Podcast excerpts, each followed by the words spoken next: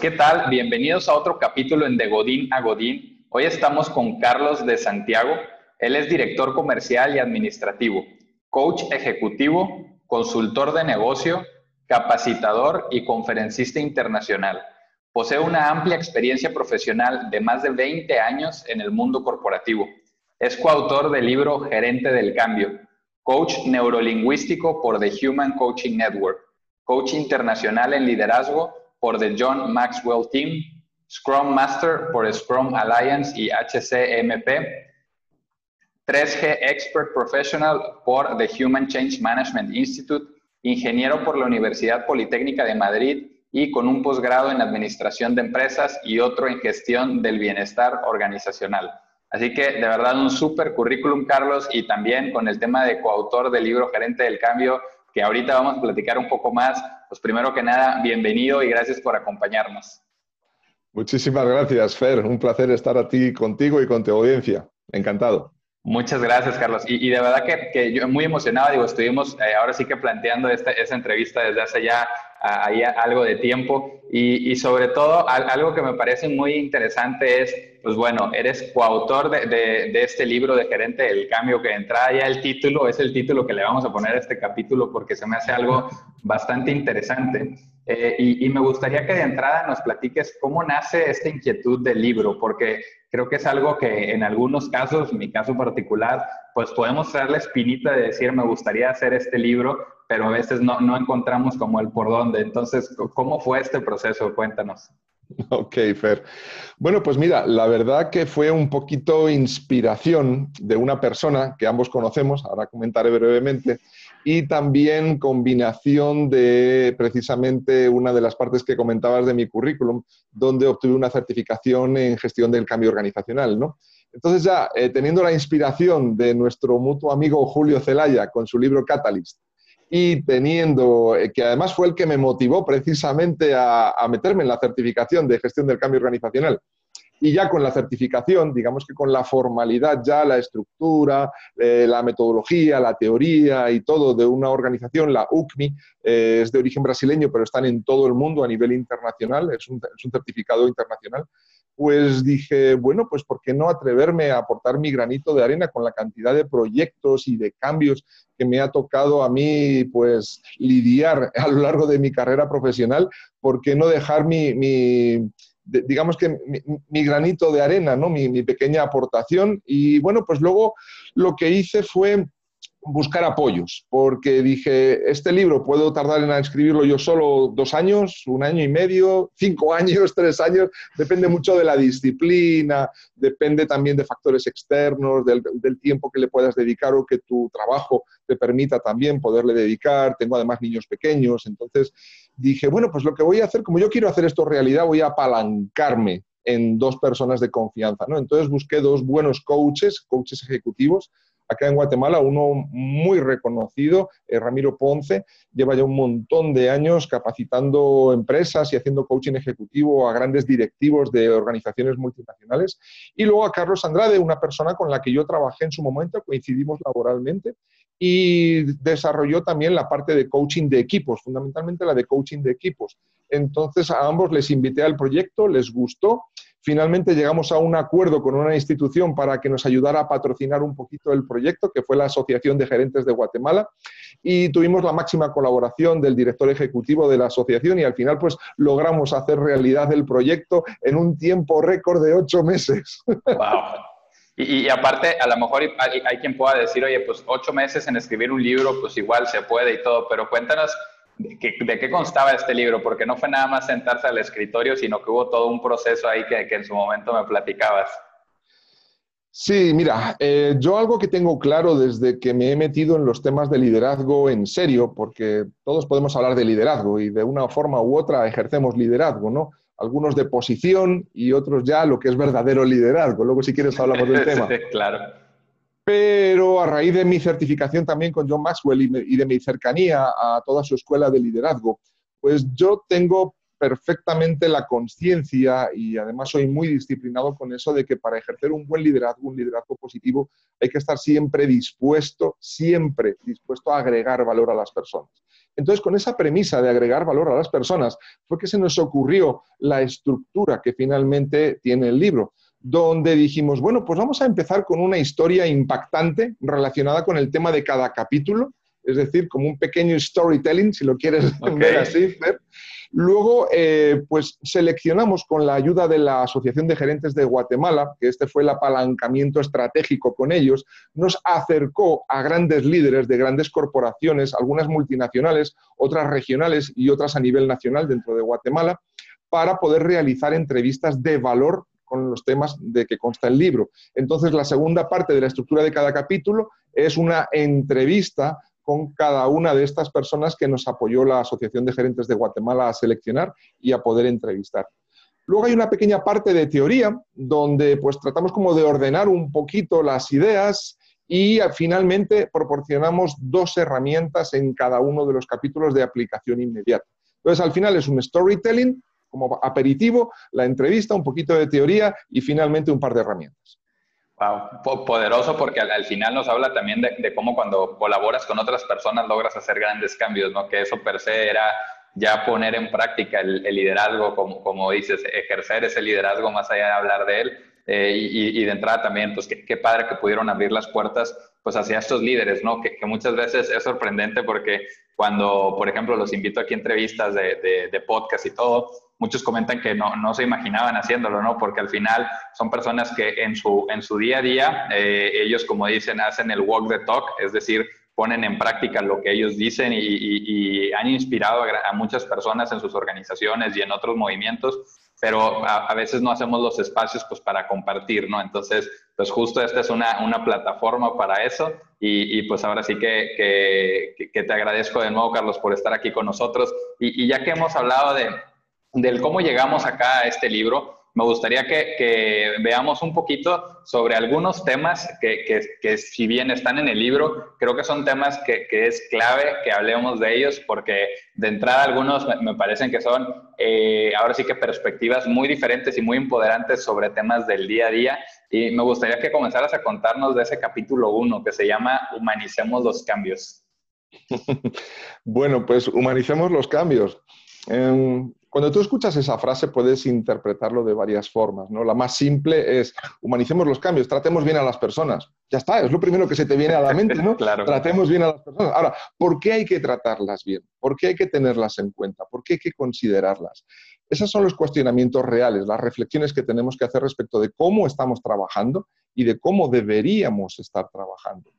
Humanizar los cambios realmente es recordarnos que los cambios pasan por las personas. Es decir, los que ejecutan los cambios, los que hacen realidad los cambios, son las personas. Y muchas veces como gerentes, y a veces la cultura organizacional tiene mucha culpa de esto, se nos incita y se nos motiva y se nos fomenta a pensar constantemente en máquinas, en software, en procesos, en políticas, en metodologías.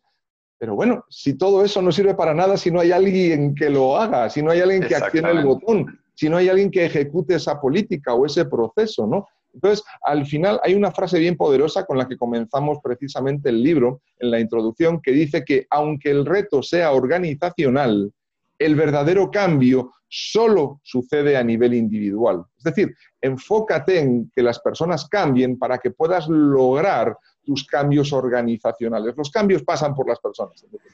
Totalmente. Y, me encanta cómo lo mencionas, porque también eh, creo que este, este tema del COVID nos llevó también a, tener conversaciones que, yo considero que igual y no son las adecuadas. Yo te comparto eh, que de repente decimos, pues es que por el COVID nos fue muy bien o por el COVID nos fue muy mal. Pero incluso en los casos que es por el COVID nos fue muy bien, como bien comentas tú, es, tiene que ver con las personas que tenían una, una, preparación, que tenían algo, que estaban listas, que estaban, ahora sí que dieron ese paso hacia enfrente y actuaron con valentía para atacar este cambio y para sacar lo mejor de él. Entonces, más allá de que si bien la situación puso un contexto, pues son las personas las que lograron aprovechar o no aprovechar esas oportunidades y, tiene que ver con preparaciones que han venido desde antes, ¿no? Al, al final, en muchos casos, fue el fruto de un trabajo que llevaba ya tiempo atrás en, formar a los líderes, en que pudieran lidiar con la ambigüedad, en, desarrollar una serie de competencias que cuando sucedió, pues nos permitió salir a jugar de maneras diferentes, ¿no? Entonces,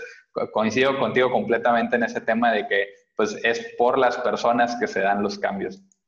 Y, hablando de, cambios, pues también eh, creo que esos cambios al final pues nos retan a, a diferentes estilos de liderazgo, ¿no? Eh, eh, tienes que, estar dispuesto, como mencionábamos, a tener esta ambigüedad, a cambiar, pero cuéntanos un poquito y que también es algo que mencionan en el libro, eh, ¿a qué nos referimos con un liderazgo para el cambio?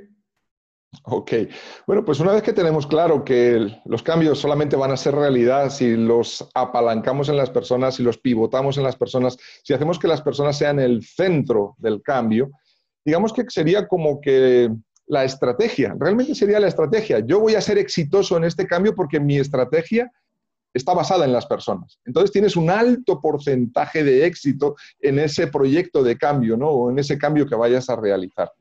Mira, la parte de liderazgo, a la hora de liderar personas, porque a mí me gusta sacar de mi vocabulario, a veces se me escapa gestionar personas o dirigir personas. Me gusta más hablar de liderar personas. Entonces, eh, tenemos que ser conscientes de lo que implica liderar personas. Y liderar personas conlleva un montón de cosas. Hay, una herramienta o una caja de herramientas, un toolbox que, mencionamos en el, en el, libro.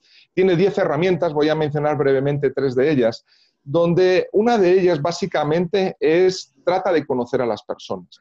¿Por qué? Porque ante un cambio, las personas van a tener hambre de certidumbre, van a tener miedos, van a expresar otro tipo de emociones, comportamientos, sentimientos, y tú como líder tienes que ponerte las lentes de poder ver esas cosas, de ser capaz de ver esas cosas, de, interpretar, de ver el lenguaje no verbal de las personas, para a partir de ahí poder construir con esa persona. Porque si tú piensas que a la persona no le afecta el cambio, es más, asumes que entienden perfectamente por qué tenemos que cambiar y es uno de los grandes errores de los gerentes o de los líderes, asumir, escuchar poco y asumir mucho y es al revés, es asumir poco y escuchar mucho.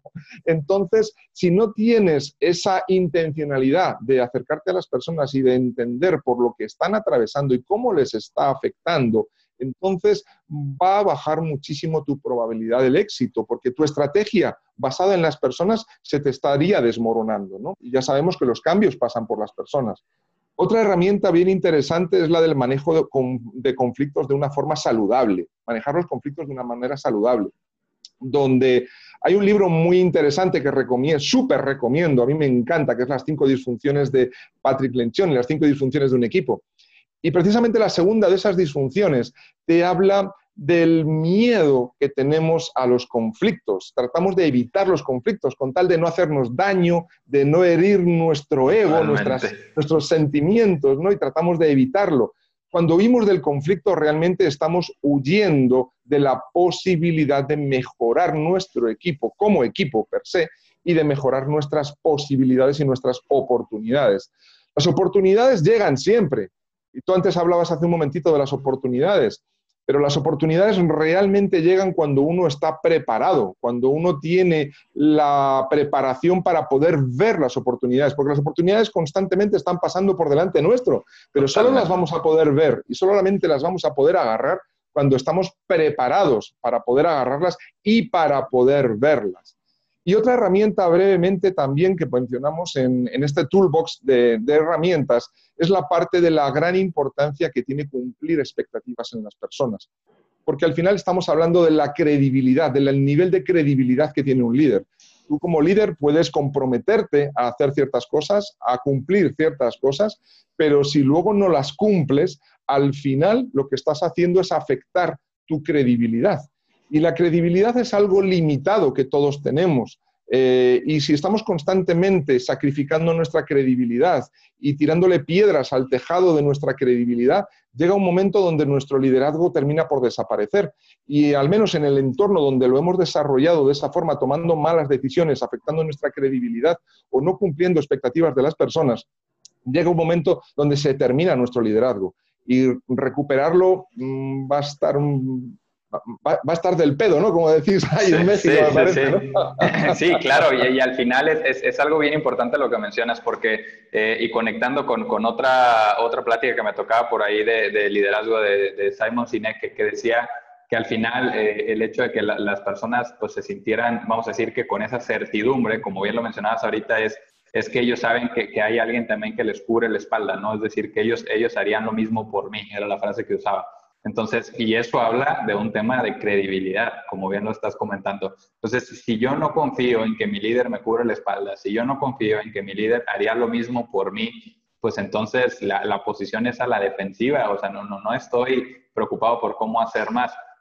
Incluso el, el otro día lo conectaba con un, un, documental que me tocó ver sobre niños, sobre, sobre bebés, que decía que era clave para el desarrollo de un bebé el, el que contaran con la atención de, de sus papás porque el, tener la atención totalmente enfocada en ellos los hacía, los hacía sentir seguros y como ellos se sentían seguros, tenían permiso, se daban el permiso de explorar los lugares y ser curiosos y tratar de, desarrollar otras habilidades.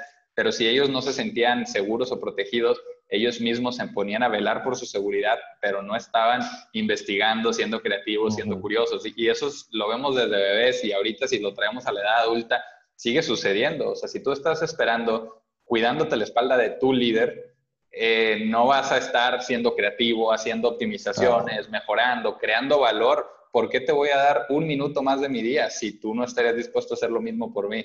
Entonces, y, conecto otra vez con el tema de humanizar, ¿no? Al, final es eso, o sea, somos personas y, y, a veces también como líderes lo principal es la empatía, ¿no? El decir, pues si yo me pongo en los zapatos, pues esa persona no es diferente a mí. Es decir, si yo tengo un problema o de repente tuve una situación familiar o de repente pasó algo que me movió el tapete y me puso a, sentir mucha ansiedad, pues eso también le puede pasar a cualquier otra persona de tu equipo, de la organización y afuera de la empresa, ¿no? Entonces, son, puntos súper importantes, Carlos.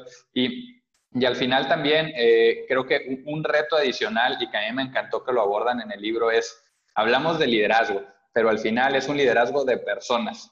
Pero dentro de esas personas, hoy, hoy tenemos una peculiaridad que es, esas personas son de diferentes generaciones.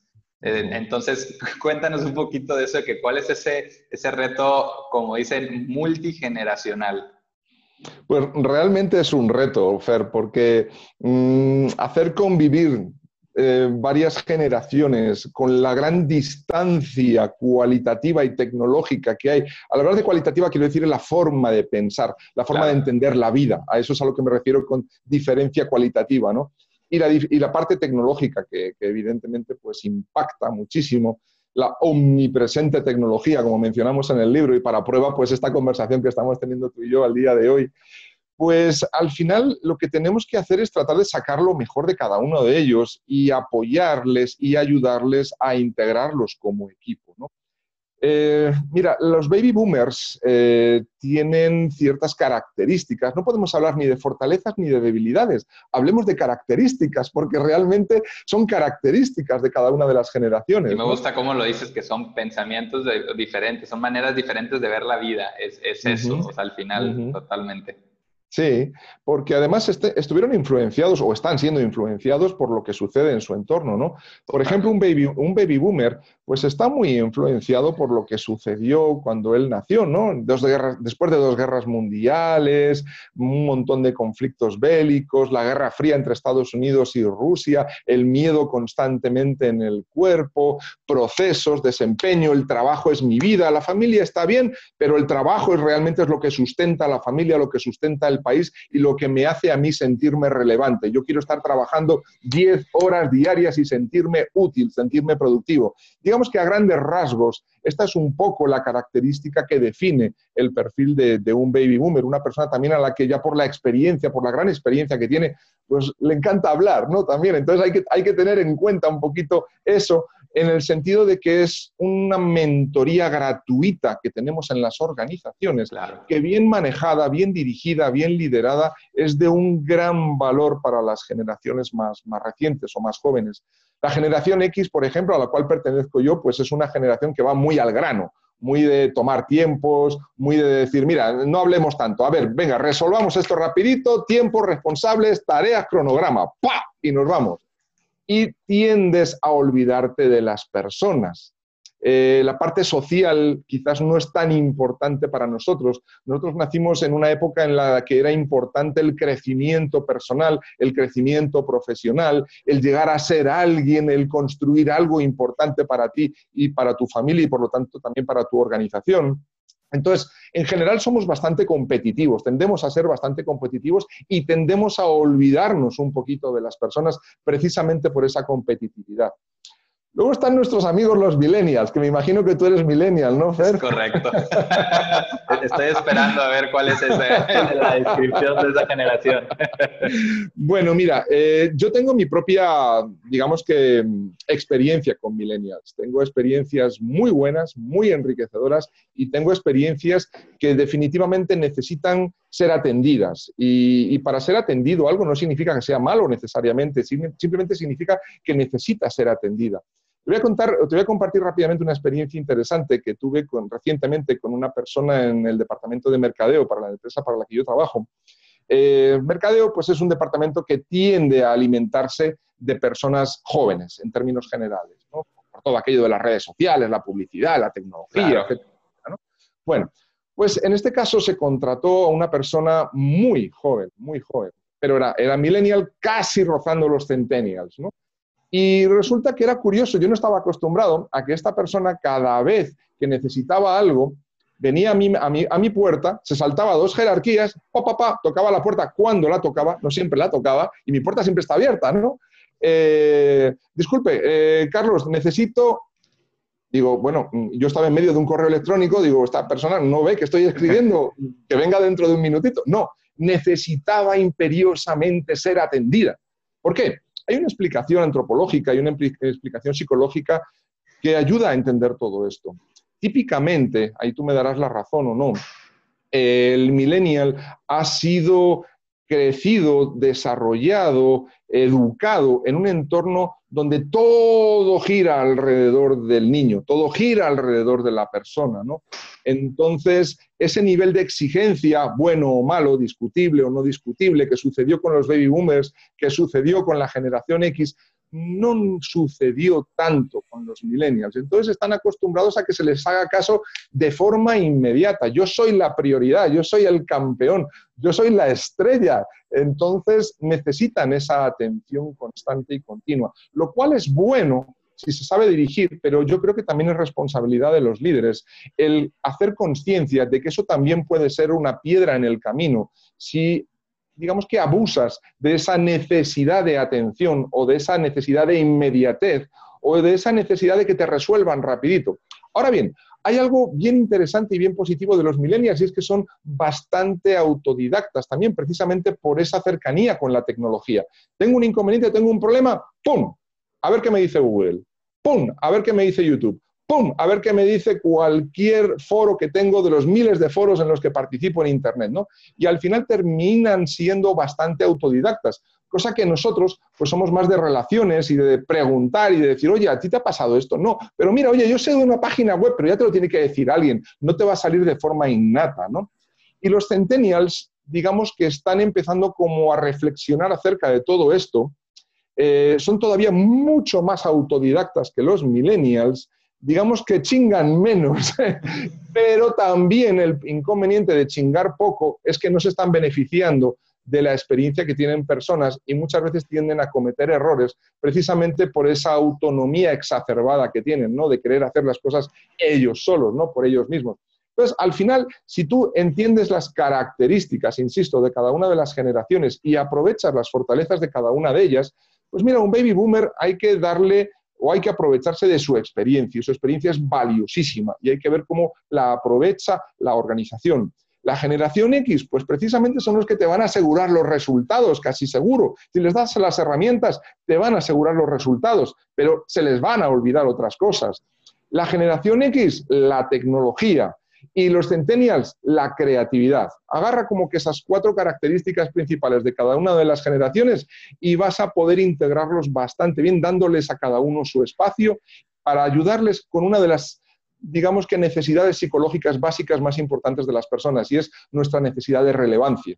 Nos gusta sentirnos relevantes. Entonces, apúntale a una de esas características de cada una de las generaciones y estarás apoyando la necesidad psicológica básica de la relevancia en las personas. Y me encanta cómo lo dices, porque de entrada, eh, algo que sí estoy muy consciente es que en esta sinergia de diferentes generaciones, es cuando, cuando logras ahora sí que potencializar, ¿no? O sea, si logras hacer que trabajemos en conjunto diferentes generaciones, eh, es un boom tal cual y puedes llegar a tener muy buenos resultados. Incluso yo platicaba en otro, en otro capítulo de, de el, el, el, ejercicio en, en, una película, ¿no? Que, que, hay, que hay una, una persona que, que, ahora sí que tiene su empresa, que es como su startup, y, y después de ahí invitan a, a, un practicante, pero ya mayor, ¿no? Para que les diera consejos y todo. Eh, y, y, al final, pues hacen una muy buena sinergia, porque él, como comentas, era, era una persona con amplia experiencia y, le, y, que sabía mucho del tema de experiencia, y el otro equipo, pues era de, de mucha tecnología, de cómo hacer. Entonces, esa sinergia era poderosísima. Y. Uh -huh me encanta como lo comentas también en el tema generacional, porque bien hemos vivido diferentes contextos y, y algo que, que, pasa mucho es que a veces lo etiquetamos y lo etiquetamos con una connotación mala, ¿no? Tanto de, de, del millennial para el Z, del millennial para el X, o sea, es, es, una connotación mala de que es que ellos son así o ellos son así, o es, pero no lo vemos en, en cómo, cómo, hacemos una sinergia, porque algo padre es no estamos duplicando esfuerzos, ¿no? Cada quien tiene una uh -huh. fortaleza diferente y lo puedes maximizar.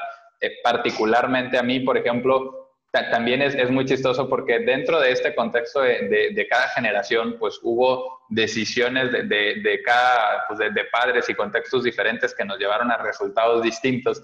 Y a mí particularmente, cuando dentro de mi generación yo sentía que no hacía mucho un, un fit, pues tenía que ver con que a mí me habían educado pues eh, bajo el mismo esquema que, que, educaron en dado caso a mi papá, ¿no? Entonces con un esquema rígido del esfuerzo, del mérito, del trabajo duro, entonces, y, justo como bien comentas, era el tema de personas, era como el, enemigo de un tema de liderazgo, ¿no? Es tú tienes que pensar en resultados, ¿no? no nunca era abordarlo desde el tema de personas.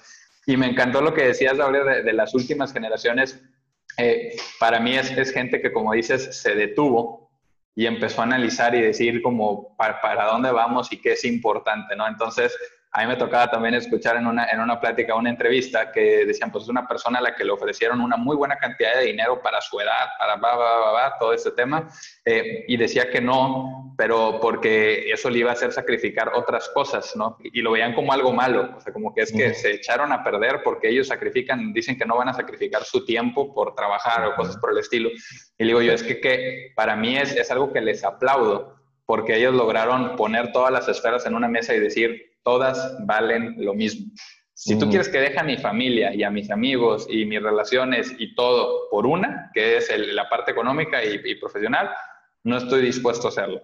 Entonces, esa valentía y esa capacidad de balancear y poner y decir todo es lo mismo, o sea, yo soy un, un ser integral, no nada más por un lado, y, y por otro lado mi escuela era el trabajo duro, esfuerzo, te da bienestar, te da crecimiento, te da poder económico adquisitivo, y eso es bienestar para la familia. Entonces de ahí vienen frases como es que lo hago por ellos, ¿no? O sea, yo trabajo duro por ellos, yo no duermo por ellos, yo, y al final cuando te acercas con ellos, te dicen, pues es que nunca está. Entonces es como este choque y, y, creo que a mí algo que me encanta es, como dices, de todos podemos aprender. De hecho, pues yo naturalmente cuando busco mentores, eh, es bien interesante porque cada persona que ha tenido un contexto diferente, pues tiene un resultado, una perspectiva de la vida y de todo, de todo podemos aprender.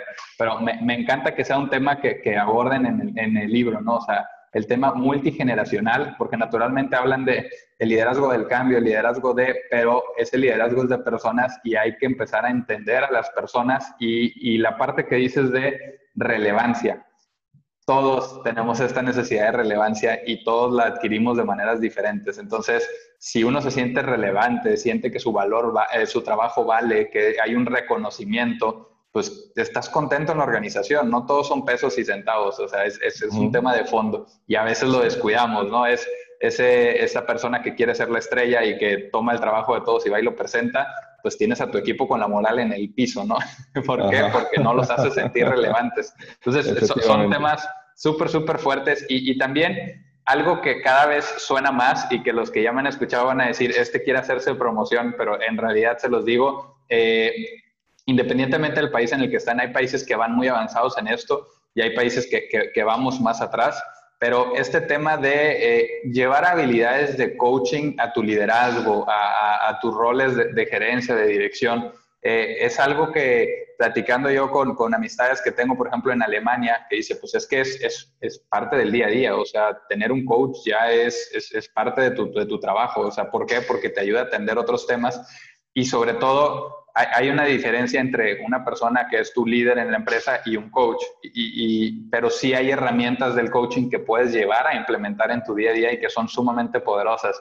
Me gustaría ahora sí que, que nos cuentes un poco, Carlos, de, de este tema, de, de, cómo es este, llevar estas herramientas del coaching al día a día. Ok, Fer. Bueno, solo por cerrar el capítulo anterior, una pequeña anécdota, y es que se predica con el ejemplo, y nosotros pues somos muestra de ello. El libro está escrito por un baby boomer un generación X y un millennial. Wow. Trabajando en equipo durante ocho meses, así que predicamos con el ejemplo. Wow, qué, padre que comentas eso, porque también es, parte de, lo que decimos, del poder de poder colaborar y hacer sinergia. O sea, y, muchas veces cuando rompes la barrera de las etiquetas, de que ellos son muy así o muy así, y simplemente dices, oye, pues esta persona tiene 25 años de experiencia en el medio, o sea, ¿por qué no podría sentarme yo a platicar?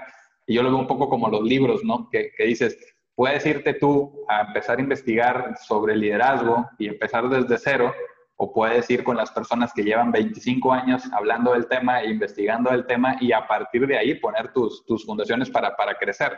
Entonces, eh, creo, creo que hoy más que nunca este tema es súper relevante, o sea, cómo tomas lo que ya está y para mí los, los atajos o los shortcuts, como dicen, son los libros, hablar con personas que tienen la experiencia y de verdad te abren el mundo de una manera distinta. A mí me ha tocado tener pláticas que me dicen, oye, ¿cómo te fue en tu sesión de mentorship? Sobre todo cuando platico con mi esposa y le digo, muy bien, lo que significa que me pusieron una barrida terrible. Le digo, me, reventaron la cajita en la que estaba metido. Le digo, pero eso es lo poderoso de, de, de, juntarte con otras personas que también ya recorrieron, porque lo importante para mí es eso, ¿no? O sea, a mí me decía mi papá, no pidas asesorías de matemáticas al que la va reprobando. Bueno, pues acércate con los que ya le encontraron la manera. Y eso me, lo llevé a la vida diaria, ¿no? O sea, oye, pues, ¿cómo le pido si yo quiero eh, hacer un podcast? ¿Cómo le pregunto a alguien que tiene un podcast, ¿no? No al que sueña igual que yo al tenerlo, ¿no? Y, y ahí es donde conectas con esta experiencia que tienen otras personas y se vuelve súper, súper poderoso. Bueno, cada capítulo y lo que estamos haciendo ahorita es justo eso, ¿no? Ok, bueno, pues retomando el tema del coaching, al final el coaching, que mucha gente tiende a confundirlo con el mentoring, eh, es enfocarse en ayudar a las personas a desarrollarse personalmente. Es el desarrollo personal en lo que se enfoca fundamentalmente el coaching.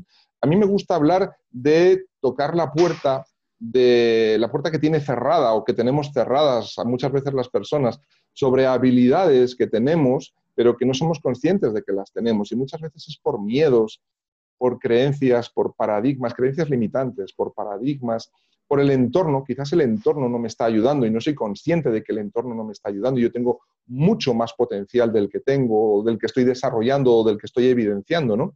Entonces, el, coach como tal, a nivel profesional, se enfoca fundamentalmente en eso, ¿no? en ayudarte a crecer, a elevar tu nivel de conciencia sobre ti mismo y sobre tu entorno.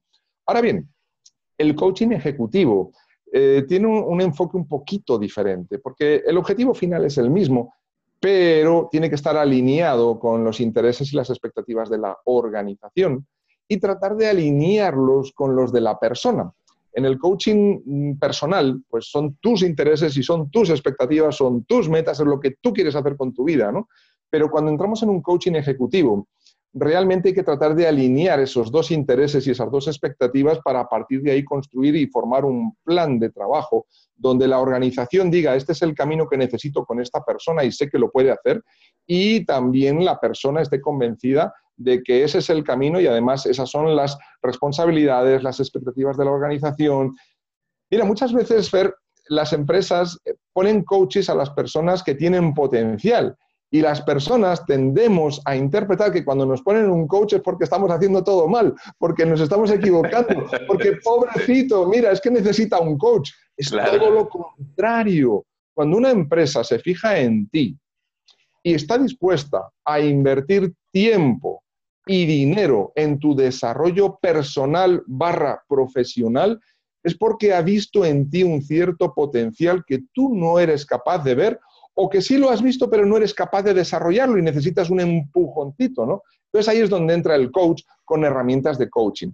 ¿Cómo abordamos este tema en el libro? Lo abordamos dando o brindando o invitando a los gerentes, a los líderes a utilizar ciertas herramientas de coaching que van a ayudar a liderar mejor a su equipo de trabajo y ayudarles a desarrollarse mejor y ayudarles a no estar ahí con la llanta sobre el barro patinando, patinando, patinando, sino realmente generar un punto de apoyo que sirva para poder avanzar. En coaching hay un modelo básico que es el modelo GROW, eh, significa crecer en inglés y se basa en, las cuatro siglas, ¿no? La G de, GROW significa goals, es decir, las metas.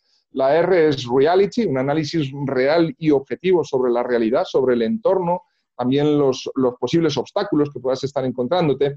La O son las diferentes opciones que puedes, una vez que ya has analizado tus metas, las tienes definidas y tienes analizada la realidad, entonces, ¿qué alternativas tengo? ¿Qué diferentes caminos puedo tomar? ¿Cuál es el mejor? ¿Cuál es en el que más aprendo? ¿Cuál es en el que voy a obtener resultados antes? Y también tomar en cuenta los obstáculos que me puedo ir encontrando para de una vez en mi plan de trabajo, que esa es la W, el will, el commitment, el compromiso, el realmente meterte a, a ejecutar ese plan de trabajo que establezcas con tu coach, al cual le va a dar seguimiento, ¿sí?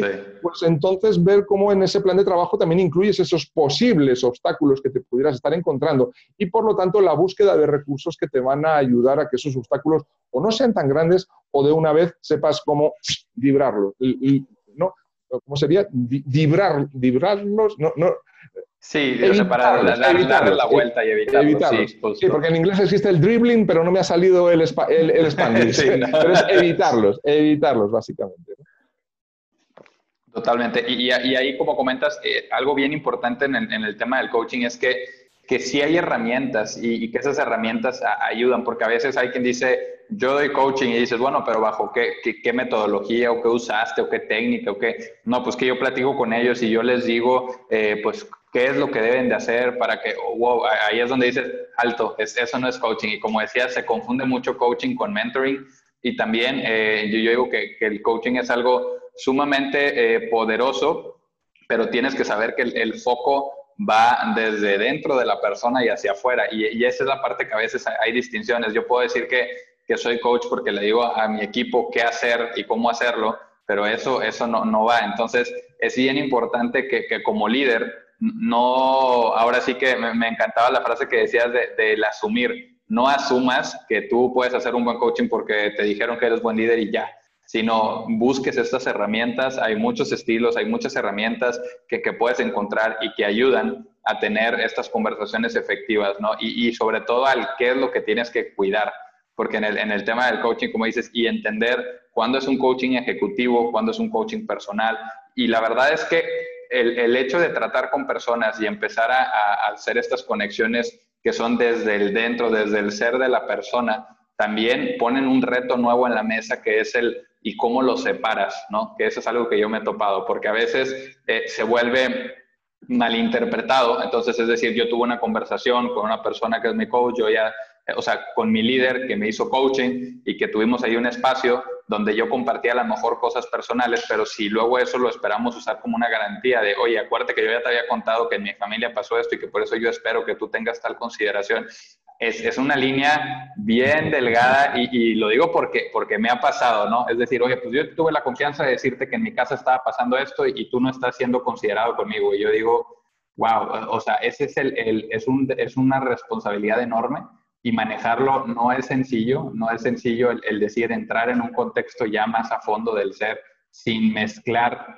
la parte laboral y personal. Entonces, sí, la recomendación para todos es busquen ese, ese respaldo, busquen esa información de, cómo es realmente un coaching efectivo y qué herramientas pueden usar. Eh, no asumamos que ya nacimos con la habilidad de, lidiar con personas a este nivel eh, y también decirles que cuando lo logran llevar a cabo es algo poderosísimo, es algo poderosísimo porque conectas eh, ahora sí que necesidades de ambos lados y, y como dicen, no hables de cuál es el valor, sino cómo ese valor de la empresa lo puede llevar a esa persona a su día a día y le va a beneficiar. Entonces, es, esa conexión a veces es donde la perdemos y decimos, esto es lo que quiere la empresa, dices, sí, pero ¿cómo lo conectas con lo que quiere la persona que está dentro de la empresa? Entonces, a veces lo obviamos y de ahí vienen grandes desconexiones y dices, pues si ya se lo puse en todas las pantallas, ¿por qué no se los aprenden? Porque no los están viviendo, ¿no? Entonces, eh, qué bueno. Mira, la interface o la interfaz que está en medio de la organización y de la persona precisamente es la inteligencia emocional que tiene que tener el coach para poder integrar los intereses y las expectativas de las dos partes. Totalmente, y llevas ahí autogestión y llevas una serie de competencias que vas desarrollando en el camino, pero es importante tenerlas claras. Y, quiero aprovechar antes de que se nos termine el tiempo, Carlos, el, tema de, tu, del capítulo que habla de motivación y responsabilidad. Eh, me, me encantó ese título y me gustaría que profundicemos un poquito en ese tema. Ok, bueno, pues es un pequeño juego de palabras, ¿no? Gracioso, eh, de, esos momentos que tienes de, vez en cuando de creatividad y dices, oye, pues suena gracioso, pero, pero, pero, pero se puede construir todo un capítulo de un libro detrás de un momento de creatividad. Y es cierto, es cierto, porque al final motivación o motivación, si entendemos la motivación como motivación, es decir, preparar a las personas para la acción y que las personas sean capaces de ejecutar la estrategia, por ejemplo, pero desde un tema de energía, de actitud, de entusiasmo, de voluntariedad para hacer las cosas, pues al final realmente dices, wow, es que la motivación es mucho más que simplemente, uh, venga, vamos a conseguirlo, vamos a lograrlo. Es mucho más porque tú lo que pretendes no es solamente un momento de euforia, lo que pretendes es que ese momento de euforia sea el catalizador para que las personas hagan ciertas cosas. De ahí viene un poco lo de motivación, porque la motivación por sí misma no sirve para nada más que para generarte un momento de bienestar o de felicidad o de euforia que a veces son necesarios y los necesitamos porque nos dan confianza y nos hacen estar un poquito más felices, ¿no? Hablando de la, de la felicidad subjetiva, ¿no? O del bienestar subjetivo, ¿no? Que, que depende de cada uno de nosotros. Pero es muy cierto, al final, ¿qué pretendemos detrás de una motivación? La acción. Por eso llamábamos o por eso llamamos motivación a una parte del capítulo. Y luego la otra parte, el complemento del capítulo, es la responsabilidad. Eh, responsabilidad se escribe con H. ¿Cómo así? Sí, responsabilidad se escribe con H. ¿Por qué? Porque al final, cuando mm, a ti te dicen, por ejemplo, Fer, oye, eh, no sé si tienes un hermano o una hermana mayor y tienes algún sobrino, seguramente sí tienes algún sobrino, alguna sobrina chiquitita, ¿no? Bueno, te dice, Fer, oye, ¿te importa quedarte este fin de semana con, con la pitufa o con la chiquitina, ¿no? O con el chiquitín. Y tú dices, sí, ok, asumes la responsabilidad de quedarte con mi hijo o con mi hija. Sí, sí, yo asumo la responsabilidad y en el trabajo pasa constantemente, ¿no? Yo asumo la responsabilidad. ¿Qué significa asumir una responsabilidad? Muchas veces tendemos a pensar que son que, vamos a poder lidiar con las consecuencias de haber hecho algo incorrectamente. Es un concepto totalmente errado desde mi punto de vista. ¿Por qué? Porque para que tú puedas asumir una responsabilidad, responsabilidad conlleva tener las habilidades mínimas necesarias para poder responder ante unas determinadas circunstancias o situaciones. Entonces, es la habilidad para poder responder aquello de lo cual te quieres hacer responsable o estás asumiendo una responsabilidad. Entonces, alrededor de todo esto es que desarrollamos el concepto en el capítulo de hoy. Y me encanta cómo lo mencionas, porque sí, sí es, esta distinción de, cuando eres responsable de algo, al, final es algo que pasa en el día a día, en la empresa, y y, también ahorita que lo mencionabas, que es ya como de entrada decir, me, voy, a, me voy a equivocar, ¿no? O sea, o, que si me equivoco se rompe un plato, como dicen, yo, yo, yo lo asumo. Eh, digo, por, un lado, es, es cómo planteas este contexto de responsabilidad, me encanta. Y por otro lado, también, eh, justo ayer estaba viendo una, una, entrevista que le hacían a un entrenador muy exitoso de, de básquetbol y, y, él decía eso, ¿no? Dice, yo mi primera entrada a los lockers de, con el equipo es llego y digo, hola, yo soy tal persona, yo soy un ser humano y me voy a equivocar, pero siempre voy a estarme esforzando por, pues, por lograr algo mejor, ¿no? Entonces, esta conexión o esta empatía con decir, al final somos humanos y estamos en un proceso de aprendizaje, también es algo sumamente poderoso, sobre todo en un tema de liderazgo, ¿no? Porque a veces eh, estamos acostumbrados a ver liderazgos que, que nos pintan, que son como como estas personas luminosas, ¿no? Así como el, gran líder, el que nunca se equivocó, nunca se tropezó y, y, ese tema aleja a veces a las personas, ¿no? Porque dicen, pues si yo sí me equivoco, pues, ¿cómo voy a ser yo ese gran líder que yo quiero ser? Pues, pues no, no, simplemente a lo mejor y no soy yo y empieza todo este tema de, de la voz del saboteador y, es importante pues separarlo y decir, al final todos somos humanos y nos podemos equivocar, pero digo, volviendo a este tema, la parte de motivación me, encanta también porque esa motivación que, que, particularmente, como dicen, es algo que tienes que practicar de forma diaria, o sea, es, te, motivas para, para algo, pero si, si nada más sientes ese pico de energía y, y dejas que se vaya, pero no tomaste acción, de, nada sirvió, ¿no? Entonces, yo, yo particularmente eh, soy, soy, todas las mañanas de estar viendo videos motivacionales y todo, pero justo en este sentido de que sientas este impulso por, por accionar y, un consejo para los que nos están escuchando es la, mejor manera que me ha servido a mí para empezar a, crear este, este movimiento es en el momento en el que sientes esa motivación es toma una acción que, que ya te ancle a, a, seguirlo persiguiendo cuando esa motivación se vaya, ¿no? porque hay quien me dice, tú siempre estás motivado y feliz. Para nada, ¿no? O sea, le, levántame un día después de dos horas de sueño y también estoy cansado, no importa que vea 100 videos, ¿no? O sea, eso es algo, algo humano, pero, pero es bien importante que, que, que cuando me siento motivado, y esto ha sido a veces en un avión donde no tiene señal, donde nada, que, que, digo, ahorita que me siento bien motivado, que voy escuchando algo y digo, sí, lo voy a hacer, en ese momento agarro el celular y empiezo a redactar el mensaje de, oye, ¿qué tal? Me gustaría, voy a poner el ejemplo, invitarte a una entrevista para mi podcast y que no sé qué y demás, ¿verdad? Y de ahí eh, estoy en modo avión, cierro la, conversación y, me espero, ¿no? Y cuando aterrizo simplemente quito el modo avión y digo, venga, pues ya se fue y, se va el mensaje, ¿no? Entonces ya después viene una conversación a la que le da seguimiento, pero aprovechaste ese momento para tomar una acción. Entonces me, me encanta y me quedo con ese tema del motivación porque es totalmente cierto y, bueno, Carlos, antes de que, de que cerremos este capítulo, me gustaría que nos contaras dónde te pueden, eh, primero, dónde pueden encontrar el libro y por otro lado, dónde te pueden encontrar a ti, que se, se, se va a ser sumamente importante que la gente sepa cómo conectar contigo. Ok, perfecto. Bueno, pues para que la gente se familiarice un poquito con el libro, este es el, diseño del, libro, por la parte de adelante, por la parte de atrás. Aquí estamos las tres generaciones, ahí se puede ver un poquito la fotografía de cada uno de nosotros. Pero bueno, mira, nosotros tenemos el libro en Amazon y en México tenéis la gran suerte, la gran dicha, porque en Centroamérica no lo tenemos, de poder beneficiaros del POD, el Print on Demand.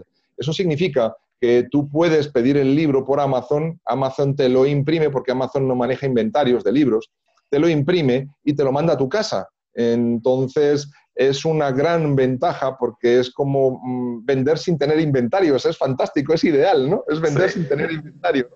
Y luego también está el formato electrónico en Amazon, ¿no? donde se puede leer en formato Kindle, eh, o en un dispositivo Kindle o en cualquier tablet o en cualquier teléfono donde tengas instalada la aplicación de Kindle de, Amazon. ¿no? Hay gente que dice, no, es que yo no tengo un Kindle, entonces yo no puedo leer tu libro. Sí, claro que puedes. claro que puedes. Lo que tienes que tener es la aplicación descargada de Kindle en tu dispositivo. Y entonces ya puedes leer el libro, por supuesto, sin ningún problema.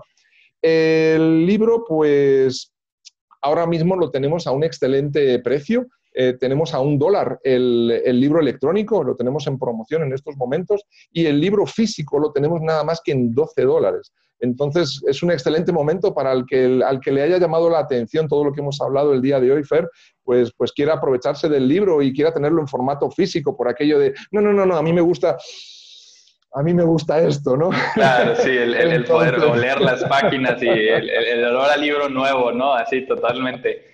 Y, también comentarles, digo, porque me pareció algo muy interesante, también han, puesto por ahí algo que a mí particularmente no me haya tocado ver, pero también eh, puedes tú leer este libro y si te gusta y lo quieres llevar a tu empresa para que sea algo, ahora sí que, que pueda tener tu organización, también se puede. Entonces, Cuéntanos, Carlos, ¿dónde te pueden encontrar? Pues para, ahora sí que para poder seguir conectando, para que, para que les des ahí algo de, guía y mentoría y, sobre todo para que te puedan seguir. Ok, perfecto. Bueno, pues hay dos opciones. Me pueden contactar por correo electrónico a través de modelodecambio.gmail.com modelodecambio.gmail.com o si no, me pueden buscar en Facebook, por ejemplo, como Carlos de Santiago y a partir de ahí pues sin ningún problema, con mucho gusto podemos estar eh, agregándonos valor mutuamente y compartiendo experiencias. Perfecto, Carlos. Pues de verdad que, muchas gracias por este espacio y también agradecer a todos los que nos están escuchando. No, no dejen de ir a, a, ver ese, este libro, de verdad, pues cada vez hay más información ahí afuera eh, muchas veces pues estamos muy acostumbrados a recurrir a Google, pero pues si tenemos libros como este, que, que son ahora sí que fruto del trabajo de tres personas que se entrevistaron con grandes líderes, eh, de verdad pues el, el, ir y tener acceso a este y que aparte no lo pusieron a un precio exageradamente alto que es inalcanzable, pues es, es, como poderte tú sentar con esos líderes y tener una probadita de, de todas esas experiencias, pues mezcladas en, en un mismo libro, ¿no? Entonces, eh, para, los que, para los que nos están escuchando, pueden ir a YouTube, ahí, ahí es donde se enseña el libro como tal, eh, y, y, los que quieran buscarlo tal cual es Gerente del Cambio, ¿cierto, Carlos? Eh, no, modelo de cambio. Modelo, modelo de, de, cambio. cambio modelo de cambio y, y lo, lo, pueden ir a encontrar eh, ahora sí que en, en Amazon, de verdad, eh, pues ahora sí que hay que aprovecharlo y sobre todo si lo están escuchando ahorita, pues aprovechar esta promoción que nos comentaba Carlos. Sí, para no confundir a la audiencia, el libro se llama Gerente del Cambio, mi dirección Exacto. de correo se llama Modelo, modelo de, de, Cambio. cambio arroba gmail.com, totalmente. Eso, eso, Entonces, eh, para que no dejen de, de, ir a buscar el libro y por si quieren conectar con Carlos, pues bueno, ya, ya nos decía ahí cómo lo pueden contactar. Y bueno, Carlos, de nuevo agradecerte el, el tiempo y el espacio. No, muchísimas gracias a ti, Fer, por este ratito tan agradable y tan motivador también. A ver qué sacamos tú y yo para que nos lleve a alguna acción. Totalmente, hay que aprovechar Pero esa motivación. Hay que aprovechar la motivación, efectivamente. Mira, para, para cerrar, eh, tú sabes que venimos de la, de la era de la información y ahora dicen que estamos en la era del conocimiento, ¿no? Eh, pues yo leía el otro día que dicen que, que, ahora ya no se valora a las personas por lo que saben, sino por lo que hacen con lo que saben, ¿no? Para que todos tengamos conciencia de eso. Totalmente, y me, me, encanta esa frase para cerrar, de, de verdad, eh, pues estamos ahora sí que buscando cómo obtener más aprendizaje y pues aquí hay herramientas para que las aprovechen. Y bueno, Carlos, de nuevo, muchas gracias. Gracias a ti, Fernando. Hasta luego. Feliz día Hasta a todos. Luego.